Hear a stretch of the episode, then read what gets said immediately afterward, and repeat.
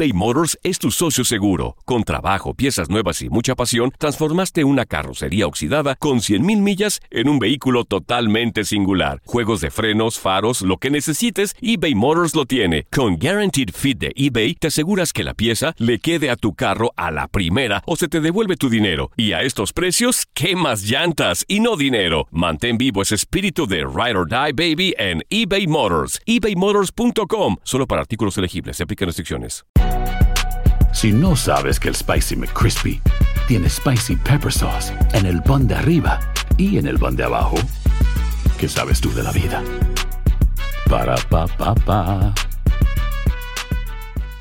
Boost Mobile tiene una gran oferta para que aproveches tu reembolso de impuestos al máximo y te mantengas conectado. Al cambiarte a Boost, recibe un 50% de descuento en tu primer mes de datos ilimitados. O, con un plan ilimitado de 40 dólares, llévate un Samsung Galaxy A15 5G por $39.99. Obtén los mejores teléfonos en las redes 5G más grandes del país. Con Boost Mobile, cambiarse es fácil. Solo visita boostmobile.com. Boost Mobile, sin miedo al éxito. Para clientes nuevos y solamente en línea, requiere AroPay. 50% de descuento en el primer mes requiere un plan de 25 dólares al mes. Aplican otras restricciones. Visita boostmobile.com para detalles. ¿Qué tal mi gente? Te saluda Emanuel González de Mark Wahlberg Auto Group. Somos la agencia más grande de Chevrolet y GMC de todo Columbus, donde encuentras los carros y camionetas nuevos, cero millas al mejor precio. También contamos con más de 800 carros usados de todas las marcas en inventario. Te podemos aprobar con número ITIN y aceptamos identificación o pasaporte de tu país. En Mark Wahlberg te esperamos con los brazos abiertos. Visítanos hoy mismo, 3900 West Broad Street, al oeste de la ciudad, a un lado del casino. Te atendemos completamente en español. Márcanos ya,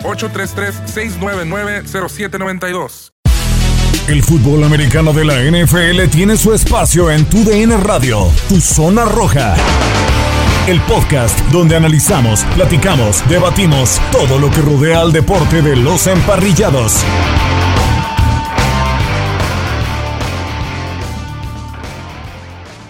Bienvenidos de nueva cuenta a otro episodio más de Tu Zona Roja, podcast especializado en el fútbol americano de la NFL en Tu DN Radio. Se fueron eh, cuatro semanas, el primer cuarto de la temporada de la NFL, pero está presente la batalla, la primera batalla de la NFL contra la pandemia del coronavirus, porque parecía que se normalizaba el asunto, pero hoy amanecimos con dos nuevos jugadores de los Titanes de Tennessee que han dado positivo. Un jugador de los Raiders también dio positivo, el caso de Maurice Horst. Y Stephon Gilmore, el defensivo del año, otro jugador de los Patriotas de Nueva Inglaterra. Es el segundo caso positivo de los Patriotas, así como sucedió con Cam Newton la semana anterior. Y ojo, porque eh, se reporta que Stephon Gilmore el pasado lunes dio tres pruebas negativas y ahora miércoles ha dado positivo, así que se le viene una dura prueba a la National Football League. De este lado saludo, lo saluda Gustavo Rivadeneira y saludo con muchísimo gusto quien está de nueva cuenta con nosotros, Alejandro Centeno. Alejandro Centeno, bienvenido Alex. Hola, hola Gustavo, qué gusto saludarte para poder platicar de NFL con todos nuestros amigos. Y del otro lado, saludo con muchísimo gusto, ya de nueva cuenta, otra vez a Toño de Valdés. Bienvenido, Toño, para platicar de NFL. Hola Gus, qué gusto saludarte. Un abrazo para, para Alex, por supuesto, para toda la gente que sigue el podcast. Y bueno, tienes toda la razón. Prueba, prueba grande, prueba importante para la NFL. Estamos esperando, eh, pues, cuáles son las resoluciones, pero sí, sí está, está, pues, el asunto, digamos que inquietante, ¿no? Para, para la continuación de la campaña.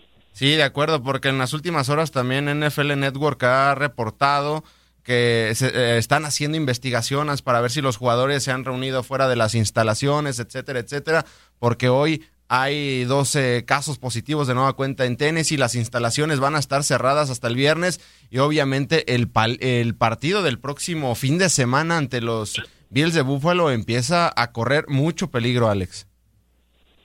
En efecto, la verdad es es un problema que le, que le está estallando a la NFL y es que hay que recordar este virus tarda 14 días en incubarse. Que Stephon Gilmore no dio positivo el lunes y el martes ya da positivo, el jugador de los Patriotas de Nueva Inglaterra, es porque el contagio se presentó pues hace un par de semanas, ¿no? Y hasta ahora se está reflejando. Lo preocupante es que jugó el domingo contra Kansas City, incluso hay fotografías en donde al final del partido se ve platicando eh, muy, muy cerca de Patrick Mahomes, y bueno, pues ya se encendieron los focos rojos para la NFL.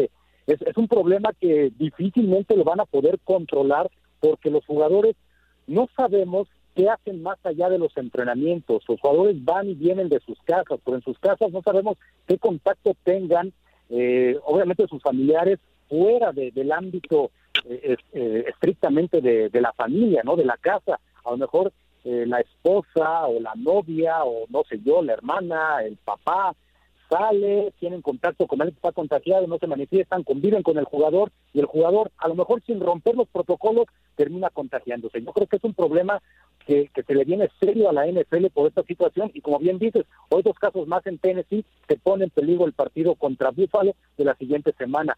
Tennessee, vaya, desde la semana pasada que sucedió en el partido contra Pittsburgh, ya presentaba 16 casos y ahora se le siguen aumentando. No sé qué va a pasar sinceramente con los titanes. Ya saben incluso de que se puedan hasta perder por default los partidos para aquellos equipos que no cumplan con los protocolos. Y de hecho hay gente que ya está pidiendo que se multe al conjunto de los Titanes de Tennessee en caso de que se confirmen estas investigaciones de la NFL por mal uso de máscaras, que se hayan reunido fuera de las instalaciones del equipo. Así que es una prueba grandísima para la National Football League porque, Toño, el calendario de la NFL es muy poco flexible. Se pudo calendarizar el juego de Tennessee en contra de Pittsburgh por una situación de semanas de descanso, pero la verdad, posponer juegos dentro de la NFL es la verdad muy, pero muy complicado, más allá de que se pueda hacer una semana 18, semana 19, pero por fin a la NFL pues se le vino este problema serio del coronavirus y si empieza a ver el, la incubación de este virus, en 15 días se le puede venir un brote feo a la NFL.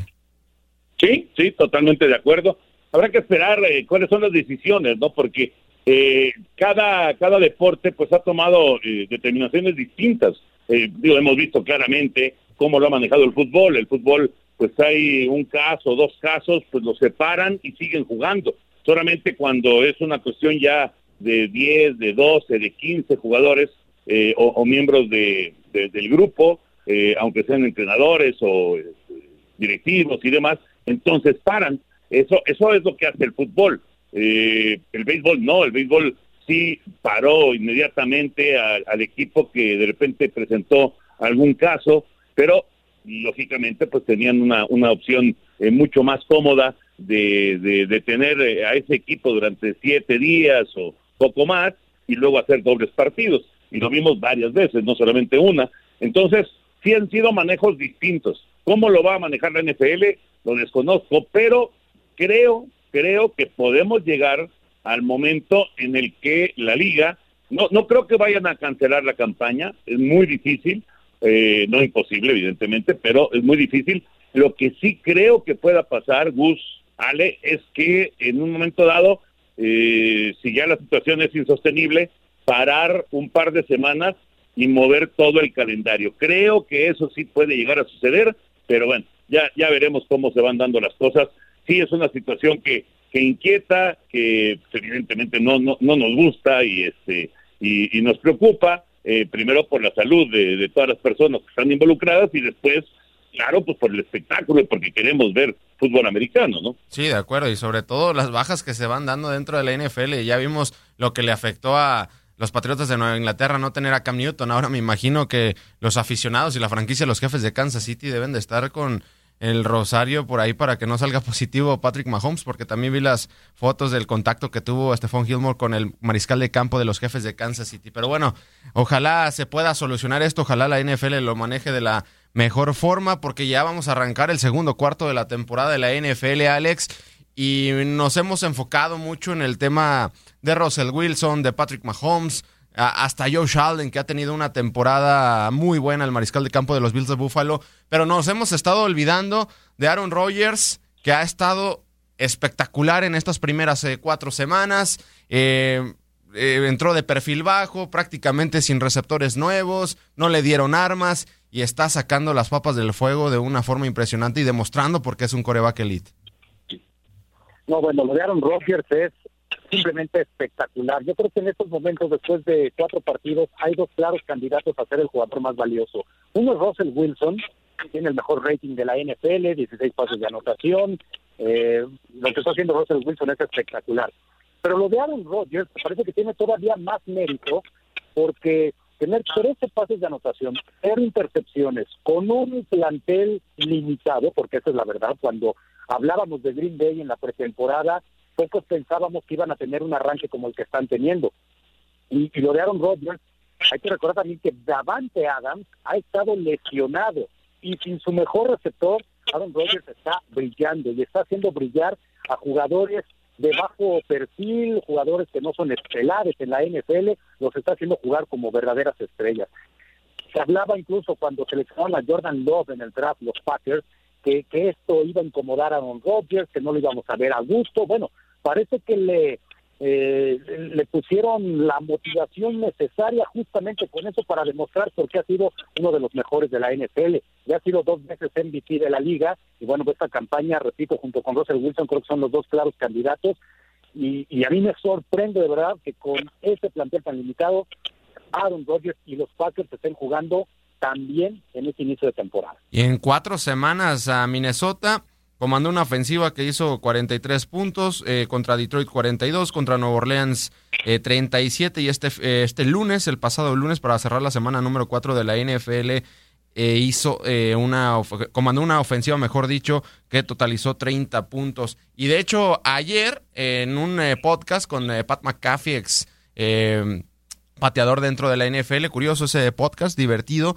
estaban entrevistando a Rogers y, sarcásticamente dice, a lo mejor mis malos años son los mejores para muchísimos corebacks dentro de la NFL y le preguntaban porque pues siempre lo, lo, han criticado, que si es mal compañero en el vestidor, que si él echó a Mike McCarthy, etcétera, etcétera, pero los resultados, Toño, lo sigue dando porque volteó a ver los receptores a los que le lanzó, por ejemplo, el pasado lunes y la verdad son completamente desconocidos y es algo que le da mucho valor a Aaron Rodgers pero muchísimo, muchísimo, 1214 yardas, 13 pases de touchdown, cero intercepciones, más del 70% de sus pases completos. Y sí, tiene que aparecer Valdés Cantling y tiene que aparecer eh, este, este muchacho Lazard y pues esos son los receptores, eso ahora sí que es lo que hay con Green Bay y, y lo está y lo está llevando de maravilla, ¿no? Shepard, en fin, estos eh, estos jugadores que pues no tienen así el gran nombre, en la NFL, pero que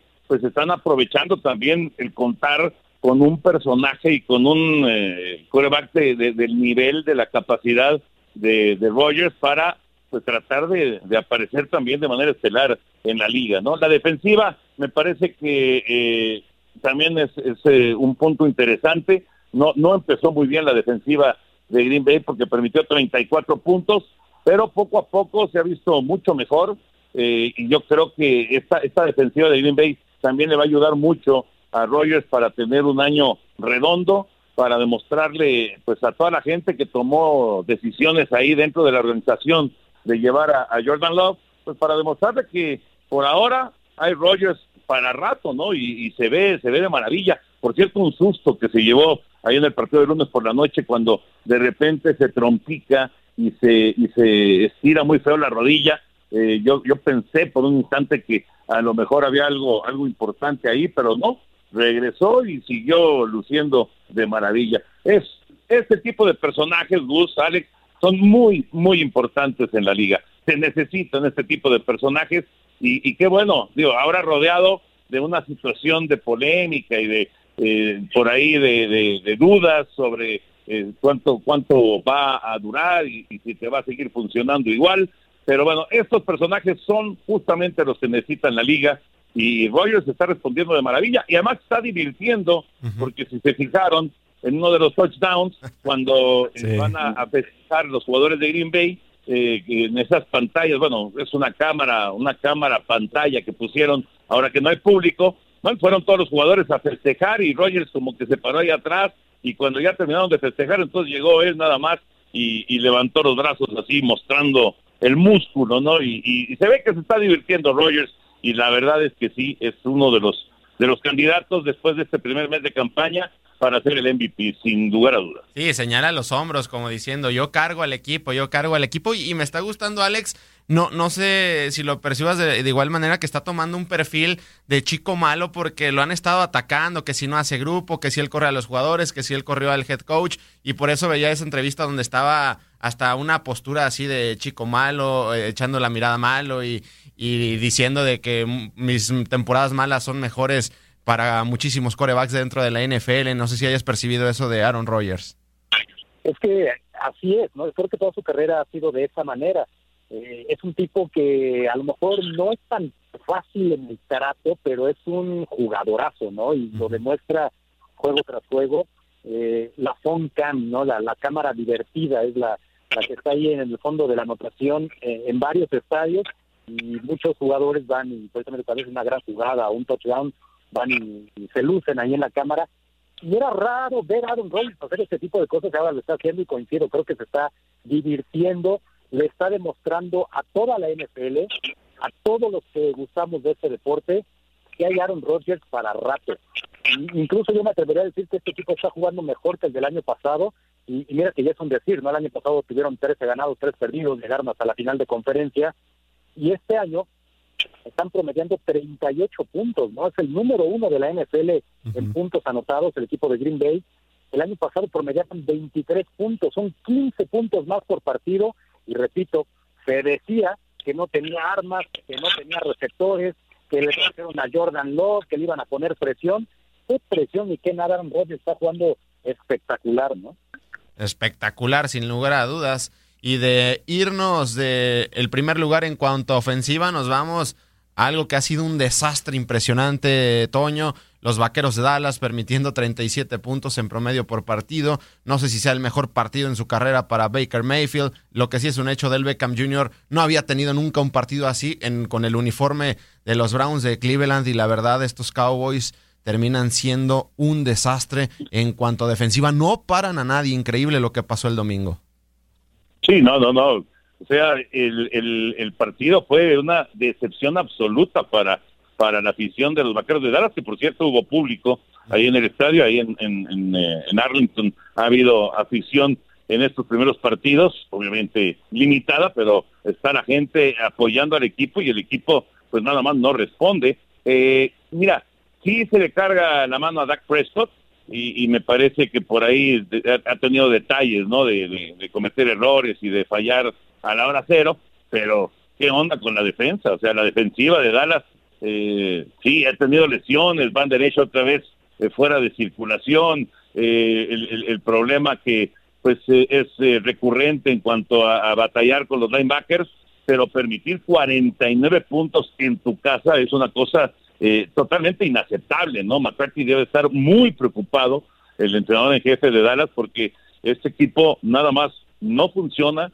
uno ganado, tres perdidos, y debería ir 0-4, porque el regreso ese que tuvieron con la patada corta fue auténticamente milagroso en contra de Atlanta, porque ya era un partido perdido, tendrían que ir 0-4 los vaqueros de Dallas. Ya con 0-4 le costó la chamba a un coach en esta temporada, eh, a, Bill O'Brien allá con, los Tejanos de Houston, pero eh, pues con 1-3 eh, realmente Dallas decepciona en el inicio de la temporada. Ahora tienen suerte, ¿eh? porque la división está flojísima, porque el líder es Filadelfia con una victoria, dos derrotas y un empate, así que realmente esa, esa división va a estar abierta, pero es, es un hecho que Dallas tiene que mejorar una barbaridad y sobre todo en defensiva, no, no pueden permitir tantos puntos, es una auténtica coladera. Una victoria de las Águilas de Filadelfia en semana 4, que por cierto esa victoria les da pues el, liderato en la división del este de la Conferencia Nacional, que es un desastre. Alex, pues esta defensiva de los eh, Cowboys en promedio por partido después de cuatro semanas se permiten 36.5 puntos,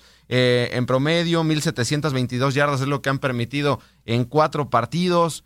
No hemos sido injustos con Dak Prescott porque Dak Prescott 502 yardas, 472, 450, en total 1690 yardas. Pues el problema está del otro lado completamente, ¿no? Sí, de acuerdo. Fíjate, hay varios puntos aquí que, que me gustaría tocar en torno a los Cowboys. Yo soy seguidor de los vaqueros y, de repente me clavo mucho en ver qué es lo que pasa con Dallas.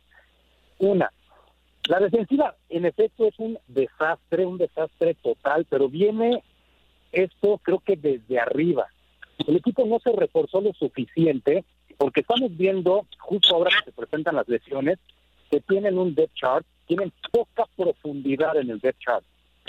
Se lesiona Sean Lee, o sea, bueno, Sean Lee no ha jugado en la temporada. Se lesiona Leighton Van Der Esch en, en el primer partido, te quedas dos sin tu dos mejores linebackers que, que tienes, te queda solo Jalen Smith y ahora tiene que hacer pareja con Rob Thomas. Pero además, esta defensiva de Dallas, que es coordinada por Mike Nolan, Mike Nolan es un tipo que ha estado muchos años en la NFL, eh, ha sido recurrentemente coordinador defensivo, pero hacía seis años que este señor no coordinaba una defensa. La última vez que lo hizo fue en 2014 con Atlanta y su defensa fue la peor de la NFL. Bueno, le terminó costando el trabajo. Estuvo algunos años como entrenador de linebackers por ahí con los Chargers, con los Santos de Nueva Orleans, pero como coordinador defensivo, su último antecedente hace seis años, su defensa fue la peor. Yo no sé cómo Mike McCarthy se atrevió a, incluirlo en el, en el staff de coaching de los vaqueros con esos antecedentes. El esquema que utiliza Mike Nolan defensivamente es algo que yo sinceramente no había visto nunca. Utiliza cuatro frontales y dos linebackers con cinco profundos. En todos los partidos ha sido así, bueno, desde la lesión de Leighton Van Der Esch, en los tres últimos partidos ha jugado con cuatro frontales y dos linebackers. Cuando te falta un nombre en la caja, o sea, un linebacker que te pueda cerrar, eh, sobre todo el ataque terrestre, te explicas por qué los vaqueros de Dallas es la defensa 30 de la NFL, una de las peores, eh, limitando la carrera. Bueno, Cleveland les corrió más de 300 yardas. Es increíble esto, o sea, es algo de verdad espantoso, eh, escandaloso lo que sucede con esa defensa. Lo repito, una, ponen un coordinador defensivo que estaba oxidado. Dos, su esquema defensivo de verdad es algo increíble. Juega con cinco profundos. Para tener cinco profundos, necesitaría tener un safety que, no sé, de las características, no voy a hacer referencia históricos, como un Ronnie Lott, un Troy Polamalu, el mismo Earl Thomas, un tipo que pudiera hacer labores de safety, pero a la vez fuera muy fuerte contra la carrera, que pudiera ser un linebacker disfrazado. Y no lo tienen los vaqueros de Dallas. De nada te sirve tener cinco profundos cuando te están corre y corre y corre. Tendría que reportar más lo que es la zona de linebackers y de, y de la línea defensiva, que, es un desastre. Pero bueno, es simplemente un análisis que, me, me, ¿no? Con esta defensa tan mala de los vaqueros de Dallas. Y por otro lado, lo que mencionas de Dak Prescott, creo que la gente de repente es injusta con el único hombre, me parece, que trata de sacar la cara por los vaqueros de Dallas, porque hasta Ezequiel les está fallando. Claro, también Ezequiel no ha tenido juegos de, de, de 100 yardas por dos razones. Una, la línea ofensiva está parchadísima, eh, esta línea ofensiva dejó de ser la mejor hace dos o tres años, se quedó con la fama de que era la mejor, pero desde hace mucho que no lo es. Y dos, al ir tan abajo en todos los partidos, pues obviamente Prescott tiene que lanzar y lanzar y lanzar, y entonces te olvidas un poco de la carrera, por lo cual Ezequiel no tiene tantos toques. Entonces, eh, Prescott sí, tres partidos consecutivos de más de 450 yardas, eh, récord de la liga por eso, es porque ha sido obligado por las circunstancias. En una situación normal, Dallas tendría que correr más el balón, tendría que ir ganando partidos y entonces no deberíamos lanzar tanto a Dak Prescott, que, que, bueno, o sea, sí es criticado, pero siento que es de lo poco rescatable en esta temporada para los vaqueros. Oye, Alex, y si mis gigantes de Nueva York y Daniel Jones, que solo han anotado tres touchdowns la temporada, le terminan haciendo daño a esa defensiva, no me quiero ni imaginar, ¿eh? es de muchísimo riesgo para Dallas. El único partido que no se pueden permitir perder en esta temporada, y es que cabe el término de permitirse perder, porque obviamente no buscas perder, es este. ¿Por qué? Porque enfrente vas a tener a Jason Garrett como coordinador ofensivo de los gigantes y el y es el tipo que más va a querer derrotar a los vaqueros de Dallas y por supuesto la organización de los vaqueros el único partido que no quiere perder precisamente contra su ex entrenador que se fue por la puerta de atrás. Entonces es un partido de muchísimo riesgo para los vaqueros y, y, bueno, si, si terminan perdiendo contra los gigantes, olvídense la temporada, creo que es para apagar las luces y, y vámonos, no pensar en el 2021. Toño, y hablando de estos eh, gigantes de Nueva York que para mí son el peor equipo que hay dentro de la NFL, lo injusta que pueda hacer la liga, ¿no? Porque pues los ojos, las críticas siempre se van a Daniel Jones, el mariscal de campo que está entrando en su segundo año, su primero como titular, porque Eli Manning se retiró pues el año pasado y jugó algunos eh, partidos, pero volteas a ver a Daniel Jones y a quién le lanza. La línea ofensiva es un desastre, la defensiva también. La verdad es y hay quien ya señala de que van a dejar ir a Daniel Jones para tomar a Trevor Lawrence con la primera selección del draft, pero es lo injusto que pueda hacer la NFL porque siento que no ha hecho mal trabajo, hace con lo que puede algo el muchacho Jones. No es fácil, no es fácil cuando eh, llegas, eres, eh, joven y, de repente te encuentras un equipo que no, no es precisamente de calibre de playoff, al revés, es un equipo que va a estar batallando y que no, no tiene las, eh, las armas suficientes para aspirar a la victoria. Yo creo que eh, es una situación tan especial la que está viviendo eh, Joy Judge y por supuesto la gente de, Gigantes, porque al estar 0-4, pues prácticamente se está decidiendo ya de cualquier posibilidad. Eh, solamente un equipo con 0-4 ha logrado calificar al playoff en la historia. Y sin embargo, como está la división, pues eh, estás a juego y medio del primer lugar. o sea, todavía, todavía Gigantes le podría dar la vuelta a la página y, lógicamente aspirar a meterse al playoff como primer lugar en el este de la Nacional. Claro, no tiene las armas, no tiene realmente el personal como para aspirar a ello. Y sí, eh, cuando hablas de Daniel Jones, bueno, lógicamente los reflectores están sobre el coreback, como decía Alex también. Los reflectores están sobre Dak Prescott. Ahorita que escuchaba a Alex, cómo me acordé de, las discusiones que tenía yo con Enrique Burak y con eh, varios aficionados de los vaqueros cuando le tiraban con todo a Tony Romo, cuando perdía juegos 50-49, ¿no? Y, resulta que el coreback era el culpable. Pero bueno, pues es el que se lleva a los reflectores, pero es también el que se lleva las críticas. Así es este deporte y hay personajes que llevan una responsabilidad eh, que, de repente resulta injusta porque es un deporte de conjunto, no es un deporte individual. Pero, ¿sabes qué me llama también la atención? Y, no, y no lo termino de entender, no sé qué es lo que está pasando. No puede ser que los dos equipos de Nueva York, los dos equipos que están en la Gran Manzana, bueno, juegan en Nueva Jersey, pero ya sabemos que representan a Nueva York, cero ganados y ocho perdidos. O sea, y, y, con estos quarterbacks jóvenes, Jones por un lado, Sam Darnold por el otro, con eh, pues eh, la, la, posibilidad de, de, por ahí este tener eh, una una pues una, una, situación positiva una situación importante con la prensa que es muy fuerte pero también muy influyente en Nueva York pero ganados y ocho perdidos entre los gigantes y los Jets. Estamos hablando de que los peores equipos de la NFL vamos a incluir Atlanta si quieres, pero los peores equipos de la liga están en Nueva York.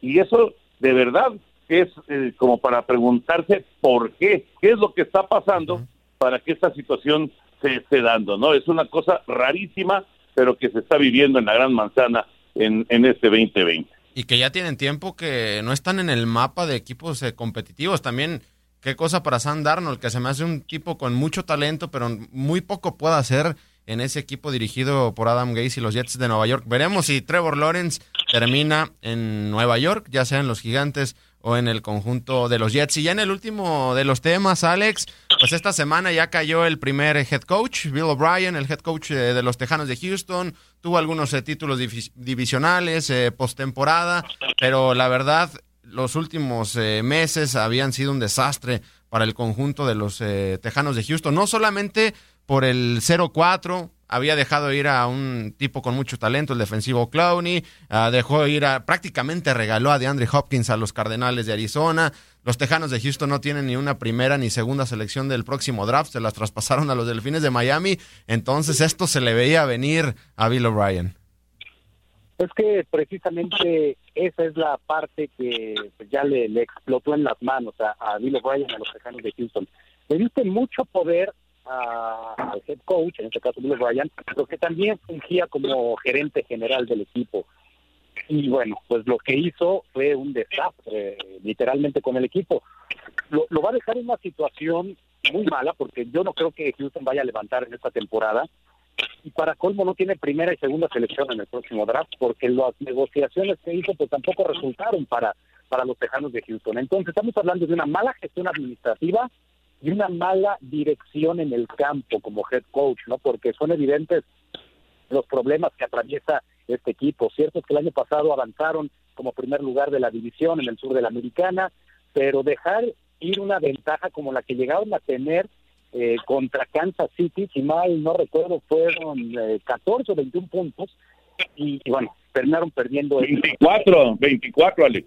24, 24 fíjate, 24 puntos. Es que me acuerdo porque justo yo estaba allá en Green Bay eh, haciendo la cobertura para, para TUDN eh, de los playoffs y estaba escuchando el partido, eh, ahora sí que camino a Lambo Field, estaba escuchando ese partido cómo iba, por eso no recordaba el detalle, pero sí, o sea, lo, lo que dejó escapar en ese momento Bill O'Brien, eh, pues creo que ya es una seguidilla de fracasos de un equipo que en los últimos años se consideraba uno de los mejores o, con mayor talento en la conferencia americana. Haber dejado a DeAndre Hopkins, creo que eso no se lo van a perdonar nunca. Bueno, eh, ya no se lo perdona el dueño, ya, ya por eso lo corren, pero la afición creo que nunca le van a perdonar a Bill O'Brien haberse deshecho de DeAndre Hopkins. A mi gusto, uno de los tres mejores receptores que hay en la NFL en la actualidad.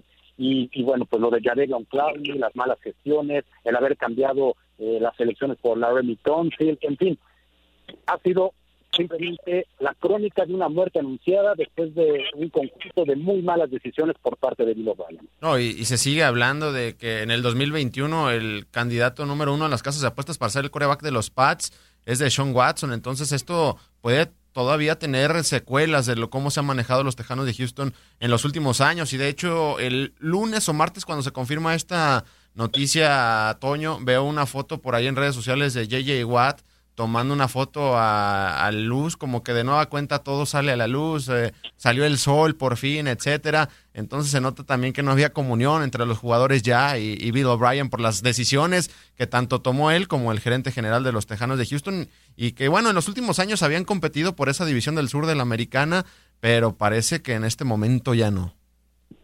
Fíjate que eh, yo iba precisamente a ese tema, justamente ese tema ¿En, qué momento algo se rompe en los Tejanos? ¿En qué momento se viene abajo toda esta eh, construcción? Porque no era reconstrucción, era una construcción de, un equipo que eh, iba bien, iba bien encaminado y tenía a jugadores muy, muy sólidos en defensa, eh, buenas selecciones colegiales, y luego empezaron a llegar piezas importantísimas a la ofensiva y empezaron a dominar la división. El, el proyecto iba bien, ¿En qué momento se rompe? Esa es la gran pregunta. tendría que estar uno dentro de, ¿no? En el inside ahí de, de, los Tejanos de Houston para saber en qué momento se rompe, se pierde el camino, porque, eh, vamos, los títulos divisionales no son de a se logran porque se, se, se, hacen buenas campañas y se, y se toman buenas decisiones.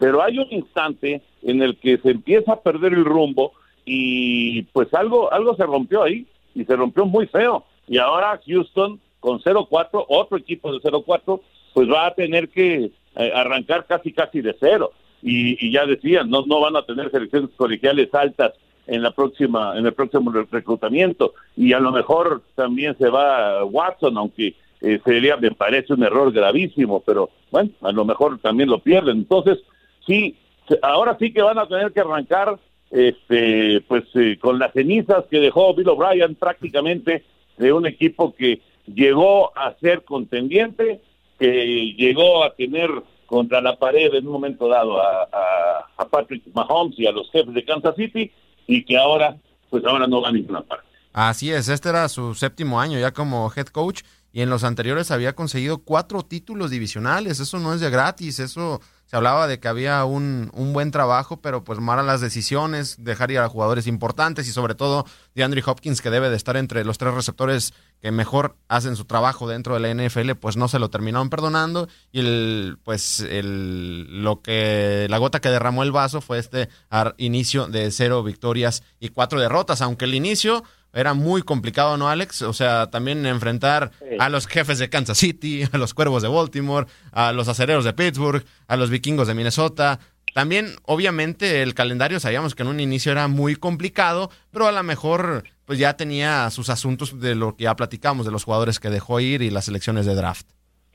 No, definitivamente quien hizo el calendario se ensañó. se pasó. ¿no? Porque el hecho de abrir contra Kansas City y semana siguiente jugar contra Baltimore, estás hablando de los dos grandes favoritos, las dos grandes potencias de la conferencia americana. Le agregas una visita a Pittsburgh, que Pittsburgh es otro equipo con Ben Roethlisberger, que, que está jugando muy bien, se enfrenta muy bien. Bueno, pues un 0-3 eh, era muy lógico de pensar. La verdad es que sí, era esperado que, que Houston empezara 0-3. El problema es la manera en que lo está haciendo, ¿no? Está prácticamente eh, sin meter las manos, perdiendo los partidos. Y obviamente la gota que derrama el vaso es que cuando te enfrentas a otro equipo que iba sin victorias, como Minnesota, jugando en casa, pues pensarías que ese partido sí lo tenías que ganar, ¿no? Y yo creo que si hubiera ganado ese partido Houston, Bill O'Brien seguiría en el cargo. Pero bueno, repito, no perder contra un equipo en casa que tampoco había ganado, en este caso ya es la gota que derrama el vaso y le termina costando el puesto a Bill O'Brien. Pero coincido, ¿no? el inicio de, del calendario para los Tejanos de Houston fue sádico, ¿no? Para quien, para quien lo armó fue, fue brutal. Bravísimo. Y bueno, la semana 5, el segundo cuarto de la temporada de la NFL arranca el jueves. Brady a horario estelar. Le volvieron a regresar un pase a una intercepción a zona de anotación, pero bueno, a horario estelar frente a los Osos de Chicago. ¿Perdón? El cuarto pick six en los últimos seis partidos. Increíble, pero después se rehace Toño, ¿no? Con seis con cinco pases de anotación y a cinco jugadores diferentes. Y ahí, pues, ¿qué le dices, no? y además algo que nunca hizo con Nueva Inglaterra, ¿eh? O sea, sí tiró cinco pases de touchdown, pero tirar cinco a cinco receptores distintos, eso nunca, nunca le había, eh, se, le, había presentado con, con Nueva Inglaterra. Eh, yo creo que va a ser un buen partido. Además, pues está, digamos que la cuestión eh, anecdótica o histórica de enfrentar a Nick Foles, que le ganó aquel Super Bowl eh, con las Águilas de Filadelfia. Eh, claro, Chicago está pues en este momento en una, en una, situación complicada, aunque va con tres ganados y uno perdido, pero no, no, no se vio nada bien en el partido del domingo y además eh, pues sabemos que dando tumbos es que había logrado arrancar con tres victorias, aunque tiene su mérito, evidentemente, eh, pero sí, es, un partido atractivo, ¿no? Foles en contra de Brady, eso, eso solito ya vende el juego de Tampa Bay, sin, lugar a dudas. Y afortunadamente la NBA dio dos días de descanso y la, el cuarto anillo de LeBron James lo veremos el próximo viernes, así que tenemos buenas cosas por ver en televisión en cuanto a deportes. Nosotros llegamos a su fin a este podcast. Muchísimas gracias, Alex. Al contrario, un abrazo, Gus, Toño, un placer como siempre y pues un placer platicar con ustedes. Muchísimas gracias, Toño. Gran abrazo, Gus, Alex, y como siempre, un placer. esperemos que, eh, digamos, que el camino de, de, este, de esta pandemia este, empiece a aclararse en lo que se refiere a la NFL y en lo que se refiere pues, a, toda la cuestión mundial y pues eh, que, que sigamos teniendo temporada. Eso es lo que todos deseamos. Abrazo. Nosotros llegamos a su fin, Alejandro Centeno, Toño de Valdés y un servidor, Gustavo Riva de Neira. Llegamos a su fin. Pero te esperamos con más emociones en el siguiente episodio de Tu Zona Roja.